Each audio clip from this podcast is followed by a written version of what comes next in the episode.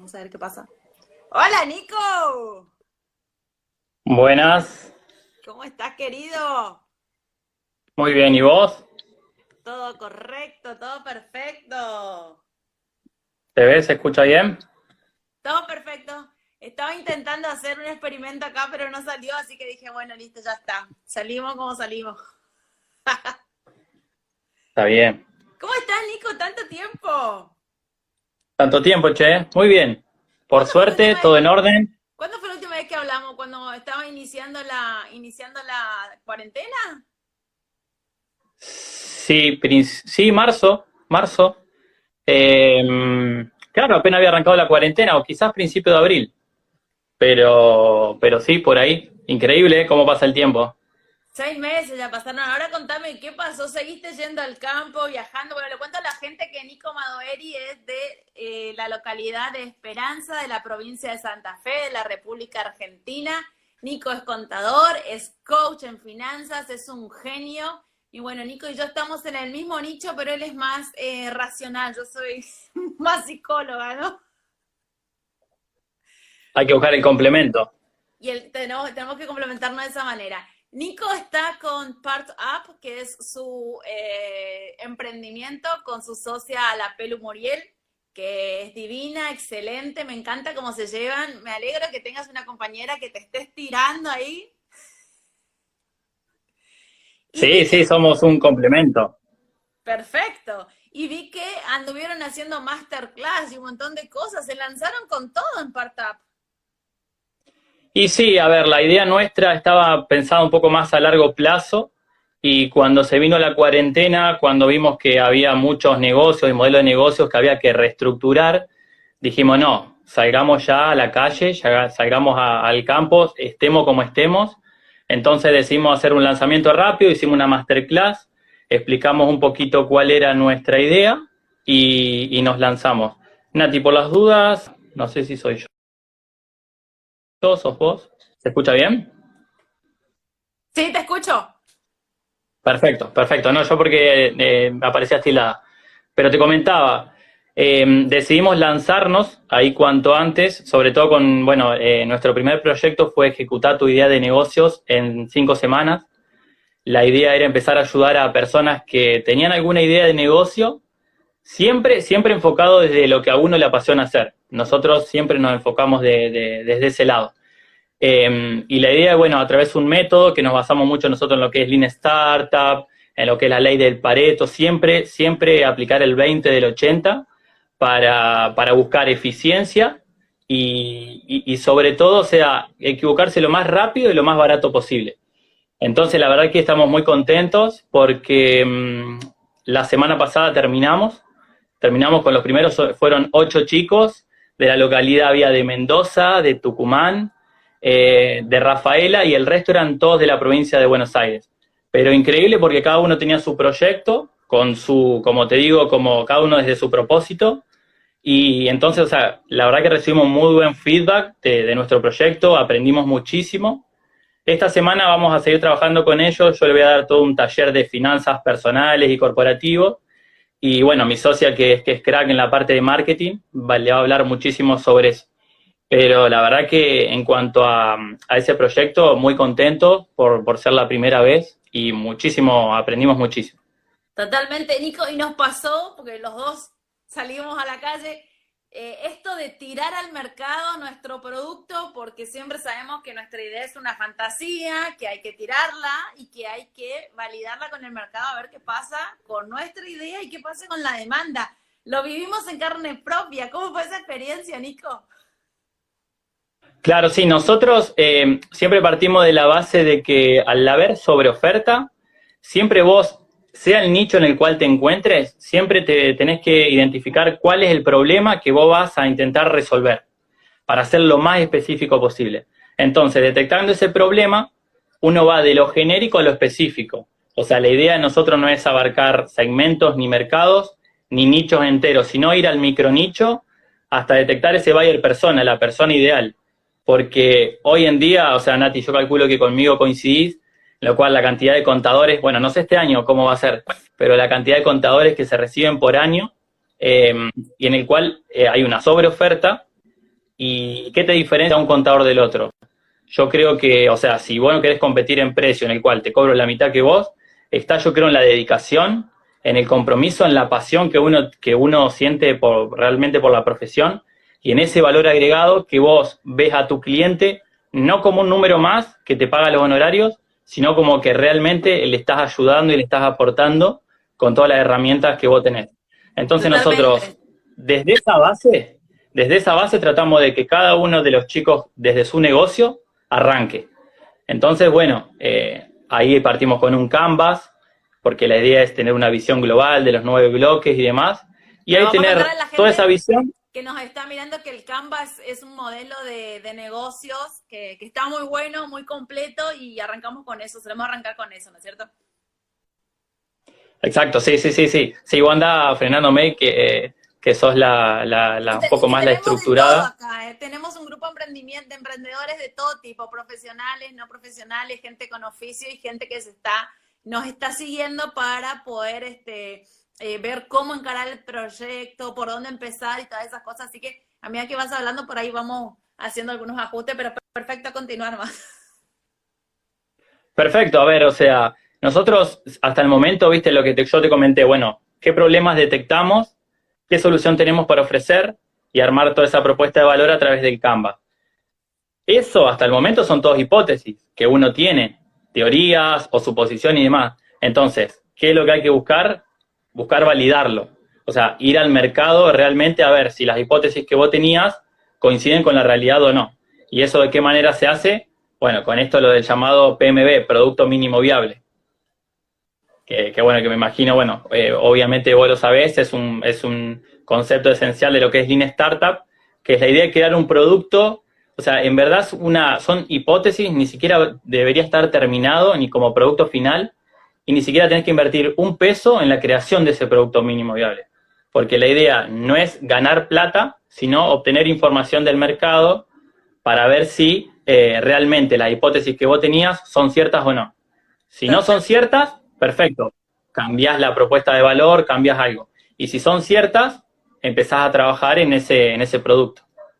Totalmente. Vos sabés, Nico, que, eh, me, me, largué a hacer muchos vivos y muchas charlas y cuando puedo algo lo voy largando porque entre lo que yo me preparé octubre, noviembre del año pasado para largar un producto con la cuarentena, se me ha modificado un montón todo lo que yo tenía planeado. Es como que me tardé tanto, el contexto cambió tan rápido. Entonces, este, me gusta hablar porque capaz que lo que yo digo hoy sirve para ahora y en seis meses, no, eso no va más, ¿viste? Entonces me parece genial que no nos tardemos en proyectarnos tanto, ¿no? Sino que cuando tenemos las bases, los, los pilares, nueve pilares principales, arranquemos. ¿No te parece algo así? ¿No viviste algo así? Sí, sí, sí, sí. En verdad nosotros inclusive de los nueve bloques que tiene el Canvas, nosotros decimos, a ver, como aplicamos el 20 del 80, primero ir a validar lo más importante de un negocio, que qué es el problema que vos vas a resolver, el segmento del mercado al cual vos vas a atacar y toda la propuesta de valor que tenés. Entonces, ir al mercado por lo menos con eso, y ahí vos vas a empezar a recibir feedback. Quizás tu buyer persona o el segmento al cual vos te orientás no era, bueno, perfecto, cambiamos. Quizás la propuesta de valor, el producto o el servicio que vos tenías no está impactando, bueno, perfecto, lo modificamos. Y fíjate que ahí la idea es no gastar plata, sino simplemente gastar un poco de tiempo, pero yendo ya al mercado. ¿Qué es lo que nosotros eh, nos basamos como hipótesis? Eh, que esto lo hablamos en la masterclass. La mayoría de los emprendedores, eh, sea que tenga un local físico o no, se basan muchísimo tiempo en la creación de esa oferta, tanto en ver si, si, si es sustentable, si es viable, y quizás te crean el local físico, invierten 100 lucas en stock de cualquier producto de lo que sea, hacen el Instagram, toda la vidriera y todo, y llegó el momento de, inaugurar, cortan la cintita, bueno, perfecto. Recién ahí eh, intentan validar si el cliente existe o no, si le gusta tu producto o no, y vos ya quizás tenés 250 lucas invertidas. Bueno, nosotros de nuestro lado queremos revertir y arrancar por ese final, arrancar por la validación, y si lo tenés validado, perfecto. Después lo hacemos escalable y, y si vos querés un local, hacemos un local, pero no invertir si realmente no hay mercado. Que eso yo creo que es un concepto que hoy en día, como muchas, o sea, la verdad que ya por ahí se emprende no tanto como opción, sino como necesidad. Eh, es muy importante que tengan estos conceptos, porque mucha gente por ahí no lo sabe y, claro, se pide un crédito para armar un negocio. Bueno, pero primero arrancá validándolo, ahorrar plata, ahorrar tiempo y fíjate si va por ahí o no va por ahí. Esa, esa eh, como te digo, es aprender a equivocarse lo más barato y rápido posible. Totalmente, lo más rápido posible, ese es el secreto. Este, hablando con las personas me preguntaban eso, ¿viste? ¿Por dónde empezar? ¿Por dónde arrancar? Si tengo este proyecto pero necesito esta plata y no llego, ¿viste? Entonces yo también trataba de decir, bueno, para, vamos a arrancar por esto. Porque me preguntaban, ¿se vende por redes sociales? ¿Hay que tener página? ¿Cómo, cómo lo vivieron ustedes? Yo te cuento lo que, la experiencia que yo viví, pude comprobar que redes sociales es una vidriera donde tus seguidores vienen a ser las personas, los transeúntes, ¿viste? Que pasan por la calle a mirar, a ver si te dejan un like o algo así, es como que si entraron a tu negocio a probarse algo, a ver tu producto. Pero me doy cuenta que la página web eh, es muy importante. ¿eh? A ver, vamos a, vamos a hacer el ejercicio con vos. Nati, ¿cuál es el problema que vos detectaste en la sociedad que saliste como Nati Coach Finanzas con esta propuesta de valor? ¿Qué problema? ¿Cuál es el problema que detectaste en la sociedad? no sé, a mí lo que me sorprendió es que todo el mundo pensaba que un emprendimiento era de la noche a la mañana, arma una página y ya está. Y nosotros sabemos que es todo un proceso, es esto de ver el buller persona, el avatar, el modelo del cliente, o sea, eh, la gente no, no tenía ni idea que esto era todo un proceso y todas unas cosas que había que ver, etapas, es metodológico, emprender, o sea, fue tremendo, fue el choque de la sociedad cuando me contrataban, pensaban que con un encuentro en dos horas ya estaba, ¿viste? y, explicarle, a, enseñarle a pensar, a producir, a buscar a, quién es el cliente, a dónde estoy apuntando. Pues fue, fue todo un golpe para la gente que, me consultó. Sí, sí, sí, sí, en, eh, en, eso coincido totalmente. Y por ahí unas cosas que nosotros también recalcamos, que por ahí una persona que, que, bueno, obviamente si tuvo la posibilidad de educarse en la escuela secundaria, hizo un terciario, la universidad o lo que sea, y bueno, y arrancó un trabajo fijo. Y desde ese trabajo fijo dijo, bueno, a ver, sigo trabajando esto o me, o me arriesgo y arranco un emprendimiento. El tema es ese. Eh, hay muchas personas que siguen pensando como empleado y no como emprendedor, y eso es algo totalmente diferente. ¿Por qué? Porque a vos como empleado te pagan por qué? Por cometer la menor cantidad de errores posibles. O sea, si vos querés mantener tu trabajo, equivocate lo menos posible, sé lo más técnico en lo tuyo, para ayudar, obviamente, a llegar a los objetivos que te plantea tu jefe, lo que sea. El emprendimiento es todo lo contrario. Vos sabés que errar, equivocarte es parte de ese proceso, es la única manera que vos tenés para crecer y para decir, ah, mira, por acá no iba, bueno, perfecto, aprendí, vamos por este lado. Pero si vos arrancás a emprender con esta cabeza, decir, no, no me quiero arriesgar porque ya veo que me va mal, de esa manera nunca terminás tomando riesgo y si no tomas riesgo, tampoco vas a crecer y tu negocio, sea, va a quedar estancado o ni siquiera va a iniciar. Excelente. Vos sabés que yo ya llevo muchos meses con todo esto, probando distintas maneras. Y el otro día en un vivo me caía la ficha y decía, yo sé perfectamente cómo no se hacen las cosas, yo ya sé cómo no me funcionó y, de a poquito le fui encontrando la vuelta, ¿no? Eh, pero siempre, como nosotros decimos, lo que no se puede medir no se puede mejorar siempre todo lo que trato de tirar, eh, trato de ver, a ver, bueno, ¿y esto cómo lo voy a medir? Y gracias a eso voy avanzando a poquito, pero tengo re claro cómo no se hacen las cosas porque ya sé por dónde no va, ya sé por dónde no me funcionó y ese miedo eh, lo aprendí a perder y es lo que trato de transmitir, ¿no? Por esto que vos decís, queremos hacer algo nuevo con ideas viejas, ¿no? Esto, no, no te equivoques, no, no cambies, no, no, cambiar, equivocate, si tienes que cambiar de rumbo, si tienes que cambiar de producto, de servicio, hacelo. Y en cuanto antes, como vos decís, mejor. Así que este, lo primero que yo aprendí en todos estos meses fue cómo no se hacen las cosas. Y ahí empecé a caminar, a darme cuenta cuál era el gusto del consumidor y todo eso. Así que este, lo vivimos en carne propia, ¿no es cierto? Es que es un proceso, es un proceso y por ello creo que la mayoría de las personas, como vos estabas mencionando, piensan que con un curso de dos horas de cómo emprender o lo que sea, ah, listo, perfecto, ya, ya voy a aprender. Es un proceso y sobre todo mental. Es muy interno, por eso sea eh, una frase que yo siempre digo, no hay desarrollo profesional sin desarrollo personal. Para mí es algo muy importante. Es algo muy importante. ¿Por qué? Por lo que te digo, a ver, una persona piensa que si se equivoca eh, lo toma como un fracaso y dice, ah, no, listo, esto no es para mí. Y no, todo lo contrario, tenés que intentar buscar en qué fallaste, ajustar esa tuerca y mejorar. Es simplemente por ese lado. Por eso eh, yo creo que son muy pocas las personas las que realmente, bueno, lo dicen las estadísticas, del 95% a los, a los 5 años, del el 85% a los 5 años de que arranca cualquier emprendimiento, quiebra. Y es todo por esto. Es muy, mucho la parte mental, mucho la parte de, lanzar algo sin validarlo previamente. Eh, por eso, o sea, nosotros desde nuestra parte, desde tu parte también, y agradezco también eh, que me sumes a esta iniciativa, es por ahí simplemente mostrarle el camino y tampoco desde la teoría, porque, a ver, nosotros con Partab mismo lo estamos haciendo. Nosotros primero intentamos validar lo que es con este curso, con este curso que hicimos, que no, no, creamos nada físico ni, ni, ni gasto fijo como para decir arriesgar de esa manera. Nosotros estamos lanzando al mercado para primero validar lo nuestro.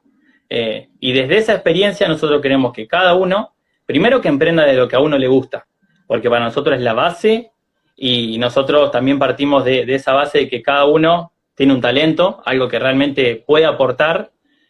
Entonces, encontrás eso, ¿sabés de qué forma vos podés ayudar a la sociedad? No te enfoques en lo económico, porque como consecuencia, si vos ayudás a personas, lo económico va a llegar. Entonces, son todas esas hipótesis que nosotros decidimos, bueno, a ver, vamos a empezar a compartirla, creamos este método y bueno, la verdad que estamos muy contentos y, y bueno, la idea es seguir escalando todo. Totalmente. Otras cosas, como yo soy psicóloga, tengo que analizarlo todo, no puedo con mi genio. Tengo, bueno, tuve clientes de distintas partes del mundo eh, sabes que trabajo como freelance en, redes de trabajo como son este, Workana, Upwork y todas esas, y Fiverr. Y me doy cuenta la diferencia entre gente de Europa, por ejemplo, y Latinoamérica. No tenemos visión de futuro en el largo plazo. Era impresionante como me pedían que los ayudara con un proyecto, que sacáramos un, modelo de negocio ahora. Y, yo decía, bueno, pero pará, ¿y dónde, a dónde querés llegar? ¿Dónde querés estar dentro de cinco años? ¿Dónde te veas? ¿Qué querés llegar? ¿Querés ampliar después para otros productos? O sea, me impresionó cómo la gente de Latinoamérica no, eh, es una visión muy de ahora y de este año y ver si esto funciona. Eh, no había visualización de, de acá a 10 años, no había futuro, es increíble, ¿no te pasó algo así? Muy cortoplacista. Sí, no tuve, no tuve la, posibilidad de, de asesorar a gente del exterior, pero, por ejemplo, ¿qué te pasó con gente de Europa? ¿Qué es lo que vos veías? Que ellos ya cuando veían, cuando me, pedían algo, ya me decían, porque yo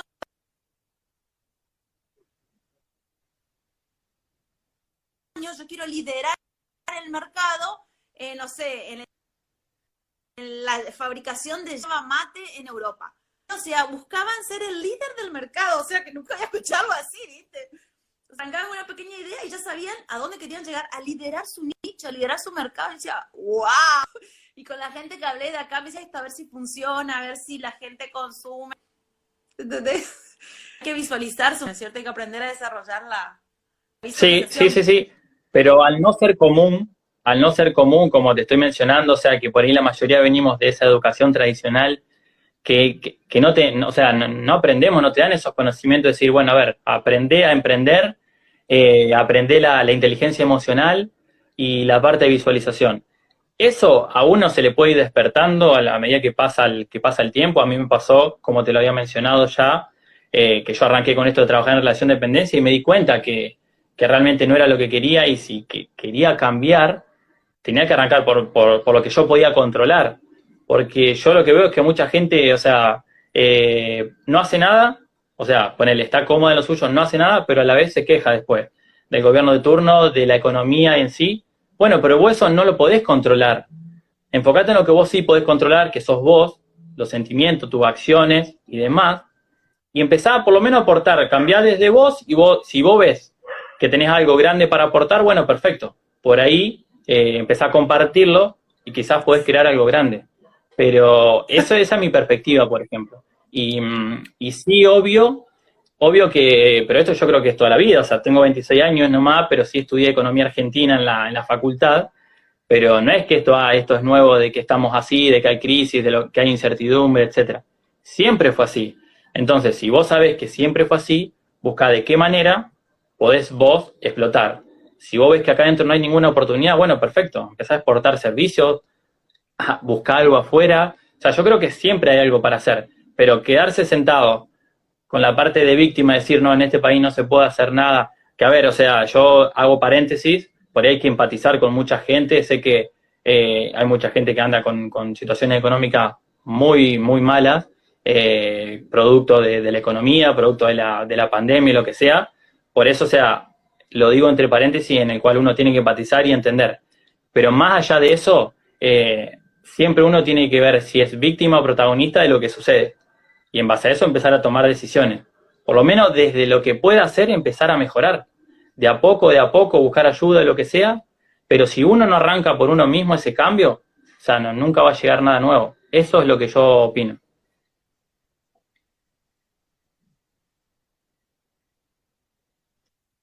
No se escucha, Nati. No se escucha.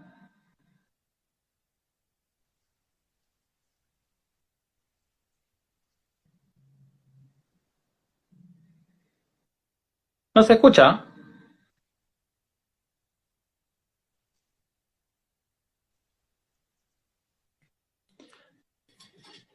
Me hace unos mates mientras, pero no, no se escucha.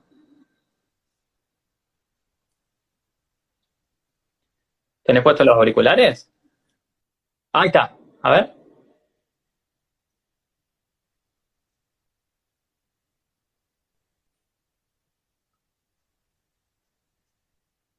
Recién se escuchaba un poquito.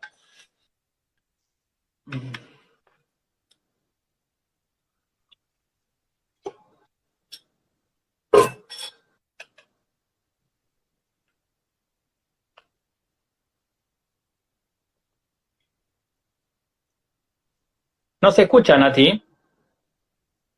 Beto, Beto, ¿a mí me escuchás?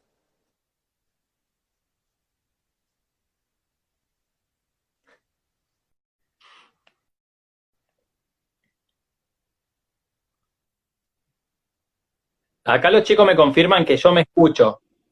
Eh, es tu conexión porque viene, viene lenta. A ver ahora. Ahora sí. Sí, sí, sí, sí. Sí. Sí, fíjate. sí, sí, sí, ahora te escucho. Es tu conexión a ti, por las dudas. Pero ¿Me escuchás ahí? no hay problema. ¿Me escuchás? ¿Me escuchás algo? No hay problema. Bueno, ahí vamos. Pero no sé, no sé cómo cambiarme en vivo de red, así que sigo un poquito como puedo con esta. Eh, no, te decía que, que entre mil cosas este, sobre todo estoy ayudando a las personas a pensar.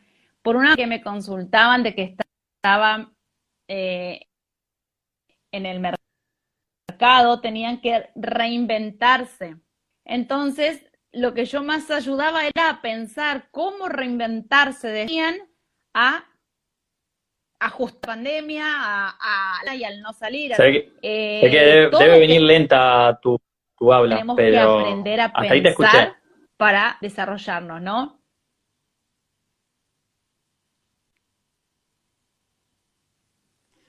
Sí, em, con respecto a eso, bueno, era, era un, un yo había hablado en, un vivo, no, una respuesta que, hice, que fue una de las que vos me comentaste para charlar esto en vivo inclusive, que lo quiero tocar, el tema de, de por ejemplo, o sea, qué tener en cuenta ahora a la hora de analizar cualquier negocio, cualquier empresa en funcionamiento, en el cual yo hablé esto de las llamadas 3P.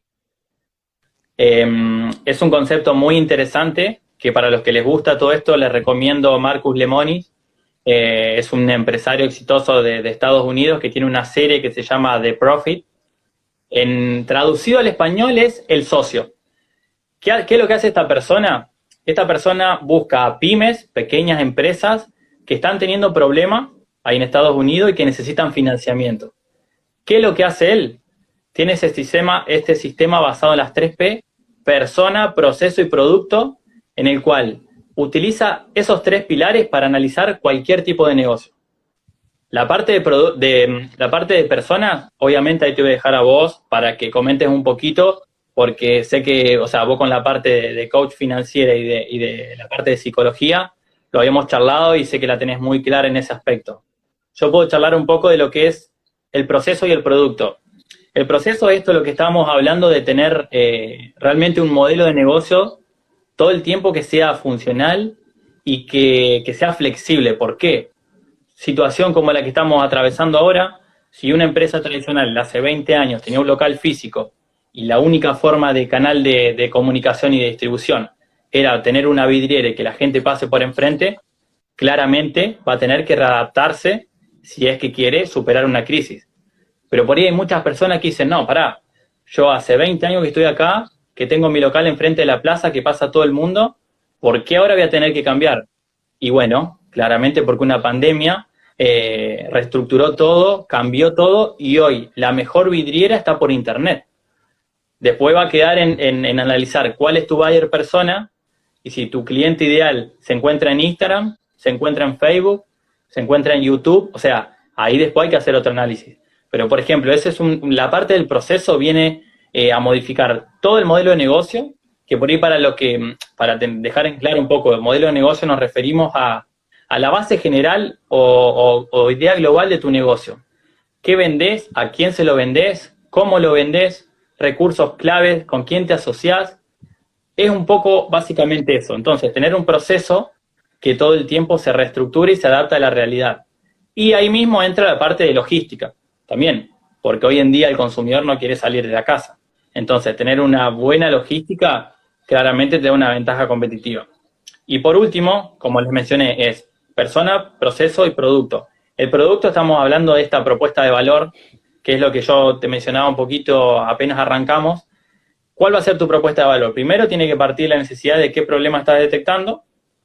Segundo, ver cuál es tu cliente específico y armar una propuesta de valor que eh, realmente le solucione los problemas que está teniendo esa persona.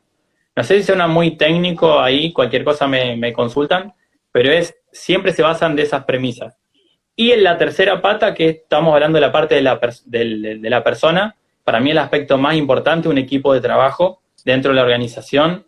Lo habíamos hablado con vos o me dijiste, Nico, sí, eh, realmente la parte de, financiera en una compañía es muy, muy importante, analizar los márgenes de rentabilidad y demás, pero si no tenés el equipo de trabajo adecuado, o sea, no, no, y no tenés un rumbo, una visión, claramente la compañía se, se va a cualquier lado.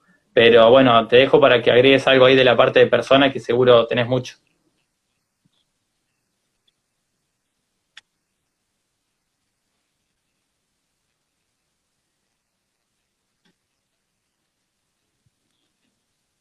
Totalmente. Y estuve trabajando también con lo que es reclutamiento de personas para el exterior, para empresas, y no me potencié, se me escucha, ¿verdad, Nico?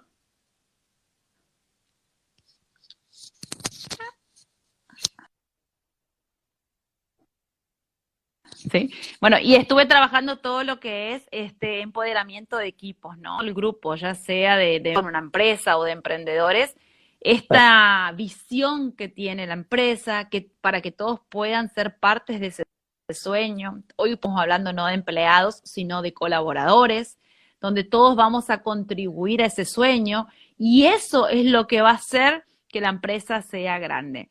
Hoy por hoy, bueno, justo hablando de este tema, eh, el tema que el director de recursos humanos de Google largó este libro de la nueva fórmula del trabajo, donde explica, ¿no? Donde explica todo esto de tratarse, por más gran empresa que sea, gran pyme que sea, que se siga tratando como una pequeña familia, donde están todos conectados y donde todos pueden hacer el trabajo que hacen, pero desde sentirse de, eh, sus logros, de sentir que se están desarrollando y que eso es un poco el secreto del poder trabajar felizmente, más allá de las condiciones de laburo que tengas, eh, de lo mucho o pocas horas, horas que uno trabaja. Eh, lo importante es cómo te sentís vos al momento, Jari. Exacto, exacto, sí, sí, sí, genial. Más Yo para aportar a, eso, em, me, encantó esta parte de lo que vos dijiste, y yo creo que también estamos en un momento por ahí en una compañía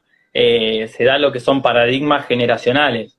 O sea, eh, tenés personas que quizás en 30 años que están dentro de la empresa, que quizás toda su vida se le dedicaron a eso, y tenés personas de 20, 25 años, que quizás es su primero, su segundo trabajo, y que solamente están uno, un par de años ahí para simplemente para adquirir conocimiento, aportar algo, pero cuando ven que ya se aburrieron de esa rutina, listo, se van. En cambio, las personas de 30 años, o sea, no conocieron otra cosa y están ahí y obviamente tampoco te producen y de, la misma manera, o sea, no recibís la misma retribución a cambio. ¿Por qué? Porque ya están desganados, o sea, están más próximos a jubilarse y más. Entonces, yo creo que, que, el equipo de trabajo que se tiene que formar ahora es, tiene que haber muchísima comunicación y sobre todo, como vos decís, hacerlo sentir parte. No trabajar por ese sueldo fijo. Yo soy muy partidario de la parte de, de comisiones o trabajar a resultado, porque si no, ¿de qué te modifica? O sea, para mí es trabajar con objetivos y pagar en base a objetivos. Es la única manera de todos tirar para el mismo lado. Si no, es una compañía que se te empieza a estancar, porque ¿qué motivación tenés al empleado?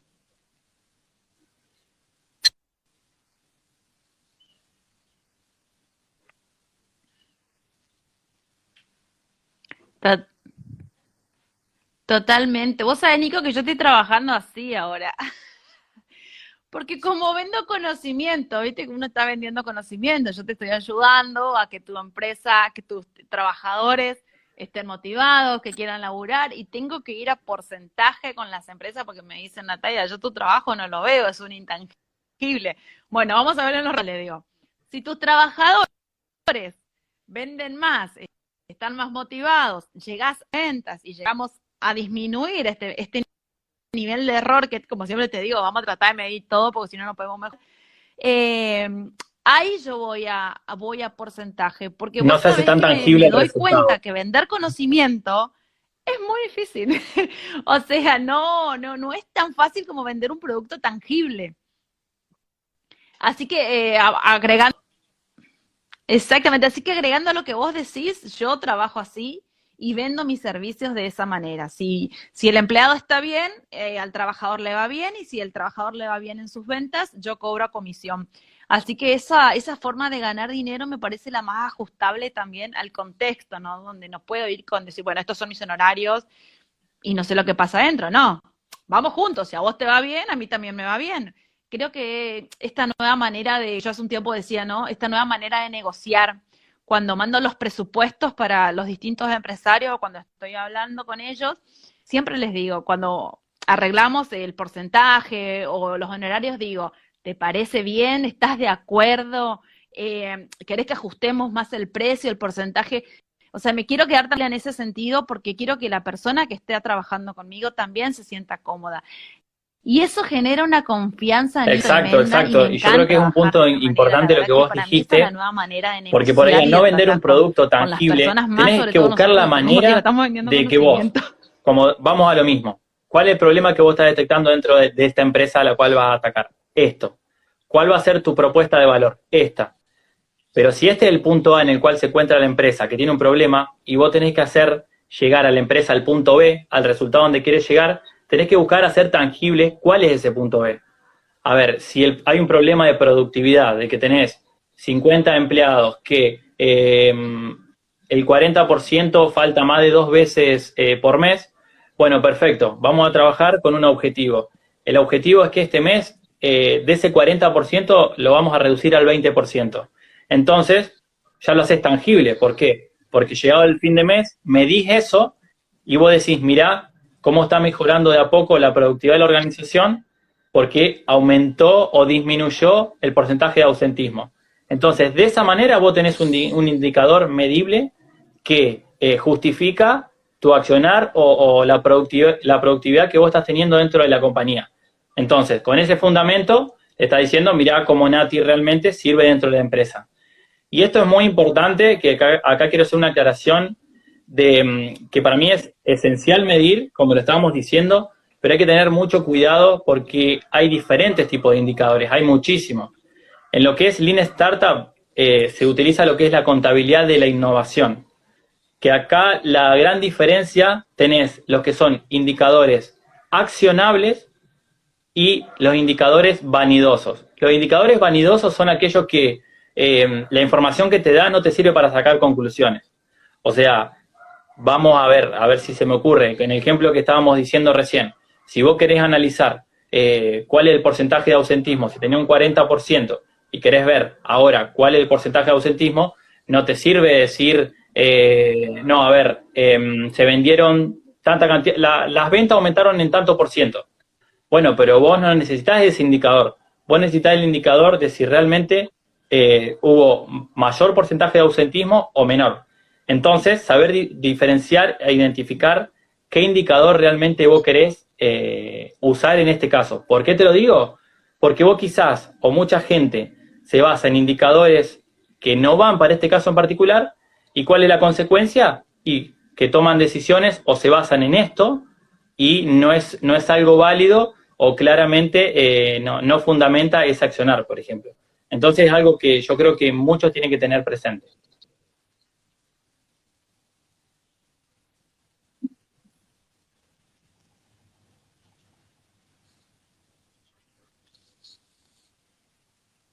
Totalmente. ¿Sabes qué me recuerda también en esto que estaba haciendo yo para Europa, que era reclutamiento de personal? Trabajo con lo que es Big Data, donde por más que el trabajador, el postulante, me presente un currículum de cuatro hojas, diez hojas, yo tomo solamente tres informaciones importantes, tres datos importantes, y el resto, Big Data, lo que es, es mirar las redes sociales porque a lo que hablábamos hoy, ahora que me acuerdo lo que me decías de que hay mil contadores, ¿cuál es tu plus de valor, viste? Entonces lo que me piden es, sí, yo necesito un contador, pero necesito un contador que entusiasme al resto, que tenga ganas de trabajar, que todos los días llegue buena onda, buena predisposición. Entonces, ¿dónde lo voy a ver a eso? Y con Big Data lo que hacemos es mirar las redes sociales para ver cómo se desempeña esta persona, si es una persona sociable, empática. Entonces, todas esas cosas hablan muchísimo de uno. Así que este, es increíble como por ahí un currículum tiene mucha info, pero no viene al caso, no interesa. Y acá lo que vos me estás diciendo es lo mismo. Puede haber, puedo tomar sí, a ver, eh, la mayoría de las personas se basan, eh, ya sea en un emprendimiento o lo que sea, en lo operativo. Así que ¿En qué nos referimos con lo operativo? Y yo soy bueno eh, haciendo helado. Entonces, bueno, perfecto. Me pongo un emprendimiento helado. Pero uno no sabe que tiene que contar, con, o sea, tiene que tener una competencia interdisciplinaria, básicamente, contar no solamente con la parte operativa, sino con la parte emocional, de saber del manejo de personas y demás. Y quizás lo operativo queda no en un segundo plano porque es muy importante, pero ya no alcanza con eso. Ya no alcanza porque ya sabemos que lo operativo, eh, ¿cuántas, cuántas eh, profesiones hoy en día se están reemplazando con lo que es la máquina? La máquina en qué te va a reemplazar? En lo operativo. Entonces, ¿en dónde nunca te va a reemplazar en la máquina? En la parte de razonamiento, de inteligencia emocional, del manejo de personas. Entonces, claramente por ahí es donde uno tiene que potenciarse y buscar cada vez capacitarse mejor, porque ahí es donde quizás eh, en el corto plazo, si está en un empleo, no lo pierda. Pero si te vas a basar solo en lo operativo, y estás tomando un riesgo muy importante.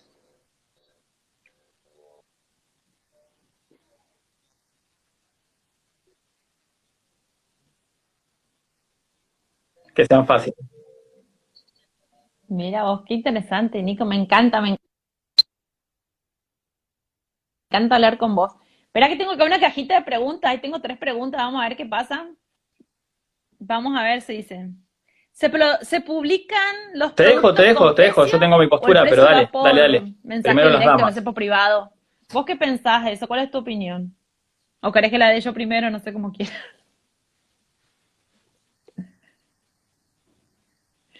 Bueno, mi, mi, postura, gracias. Mi postura al respecto es, eh, bueno, como siempre digo, no podemos venderla a todo el mundo.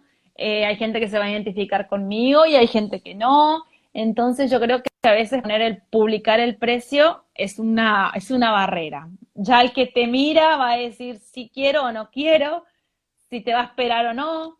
Eh, a mí me pasó querer comprar un producto, sentarme, qué sé yo, a la madrugada, comprar un producto y no puedo estar esperando si la otra persona, ¿cuándo me va a contestar de cuándo es el precio?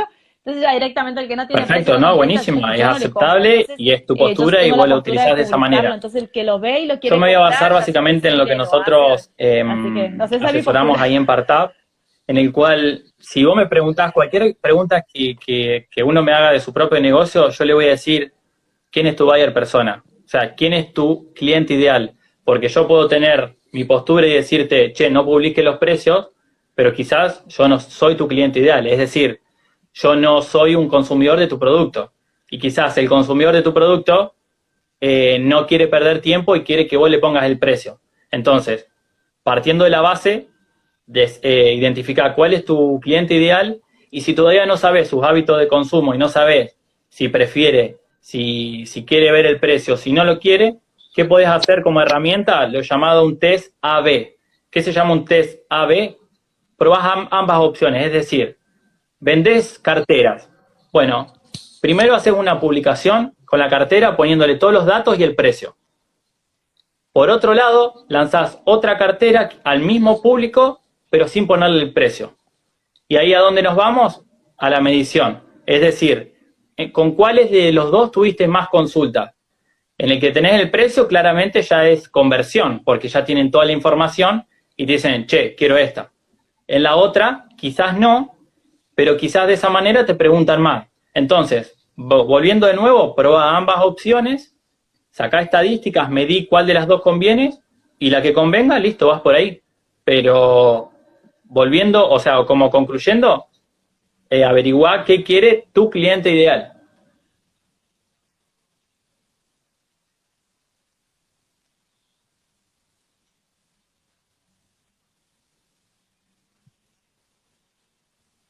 Me encanta, me, me encanta, me encanta, me siento empoderada porque algo. Aprendí algo nuevo, ¿ves? Otra perspectiva, otra manera de pensar. Me encanta lo que te decía hoy, tenemos que aprender a pensar. Yo saco una conclusión de acuerdo a mi experiencia, vos me das tu experiencia y eso es una sinergia tremenda, donde el público obviamente no va a saber qué hacer, pero va a pensar quién es el cliente, dónde está su cliente. Así que me encantó, me encantó, Nico. A ver, una pregunta más, me parece que hay. Pasa, pasa, pasa. Eh, a ver qué dice. Mira. Tengo muchas ideas y no sé por cuál ¿Cómo se llama? no, no Vamos, cortito, ah, cortito que no pase. bueno, a ver, desde mi perspectiva, lo que yo te puedo decir es que nosotros. Anto, Anto. Mira, eh, se puede hablar de muchísimas cosas. Sí, lo que nos, como yo comentaba al principio, nosotros nos basamos en el cual uno tiene que emprender de lo que uno realmente le gusta. O me decía, ok, pero no sé qué me gusta. Bueno, perfecto. Nosotros utilizamos lo que es la herramienta llamada Ikigai, que bueno, es este concepto japonés y demás, en el cual une o nuclea cuatro aspectos diferentes. Primero, ¿qué es lo que a mí realmente me apasiona? O sea, eso que me mueve, que, que sé que me gusta, que quizás hasta el momento lo hago de hobby, pero que soy bueno haciéndolo. ¿Y cómo me doy cuenta? Y porque las personas siempre me piden ayuda en ese área, eh, o, me lo dicen y yo lo veo como, che, sí, pero lo único que hice fue arreglar una bici. Y quizás lo hiciste en dos segundos, la tenés clara. Y eso por ahí puede ser lo que a vos realmente te gusta hacer y tenés talento. Entonces, volviendo, lo que a vos te apasiona, lo que vos sabés hacer. En tercera etapa, lo que el mercado necesita. Y en cuarta etapa, si realmente eh, hay dinero ahí o no. ¿Me explico?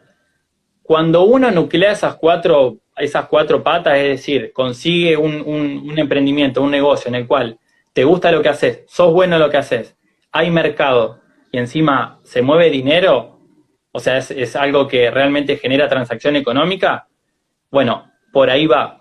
Ahora me decís, no, pero la verdad que no me gusta, ¿qué me apasiona? Quédate con, una frase que a mí me encanta, que la apliqué yo mismo, que es, em, hasta no saber qué es lo que realmente me gusta, decirle a todo que sí. Una vez que encuentres eso que realmente te gusta, decirle que no a todo lo que no sea coherente con eso. Pero ¿de qué manera vos te, vas, vos te vas a identificar qué es lo que te gusta? Y probando.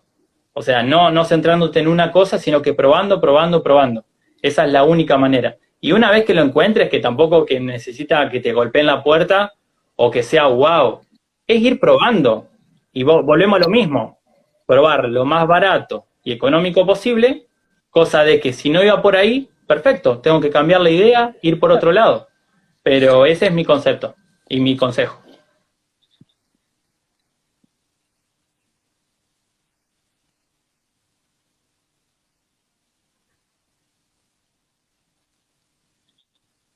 Espectacular, me encantó. Así me fue, así me fue en esta cuarentena, me surgían propuestas de todo tipo eh, una más linda que la otra, y yo me acordaba de vos, yo a todos le decía que sí. Probaba por todos lados, y de ahí veía, viste, con qué me quedaba, con qué no, qué no, no me sentí muy cómoda. Así que por eso digo, yo aprendí ya, eh, lo primero que aprendí fue cómo no se hacen las cosas. y después me quedé con lo más rico, con lo más lindo, con lo más interesante, pero este, me encanta, me encanta hablar con vos, me encanta la sinergia que, Uh, claro. que hacemos siempre. Y mira, Nati, yo podría hablar muchísimo más de varios aspectos, la parte de finanzas corporativas, personales, pero, pero bueno, era, era un poco ponernos al día. Sí, como te digo, o sea, eh, hay muchísima información y, y, y a mí me gusta esto de aportar porque simplemente es por ahí ayudar a alguna persona que, que, que se siente estancada en un, algún aspecto Sí. y quizás nosotros por reunirnos y contar nuestra experiencia podemos ayudar a alguien. Así que bienvenido sea este tipo de, de encuentros. Si hay alguna pregunta en concreto, si obviamente me quieren hacer alguna después por mi Instagram, eh, o si no, se, se van al Instagram de Partap, eh, y cualquier cosa, ahí nos comunicamos. Yo enc- encantado de poder ayudarlos.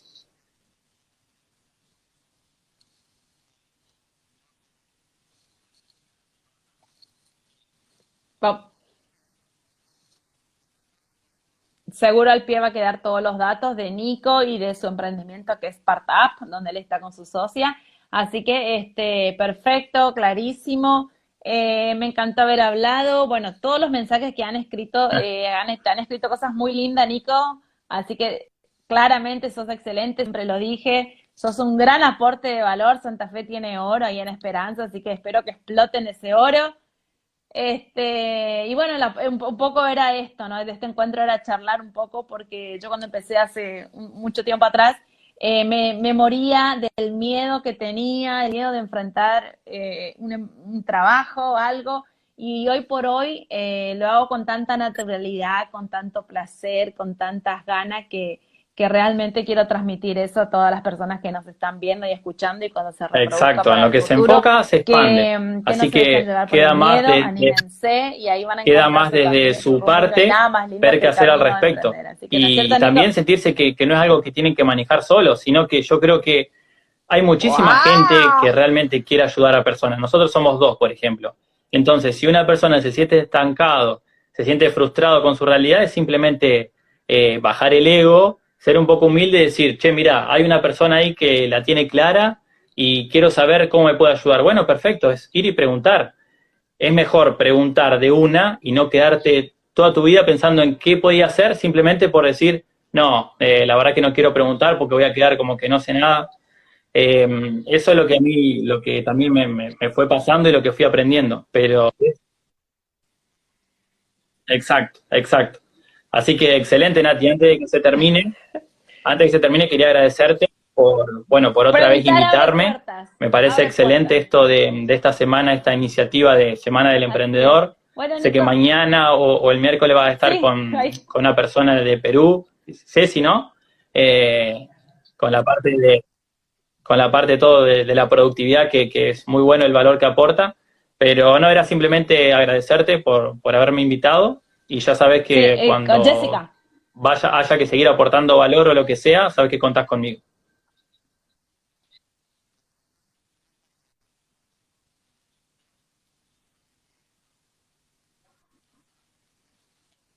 Wow. Excelente, mil gracias, Nico. Y la apuesta que se viene más adelante es más fuerte, así que prepárate, porque se viene algo grosso. Y quiero, quiero contar con vos. Ya te, ya te comprometo acá. Así que mil gracias, Nico. Me encantaba haber charlado con vos. Y bueno, para la próxima. Dale, dale.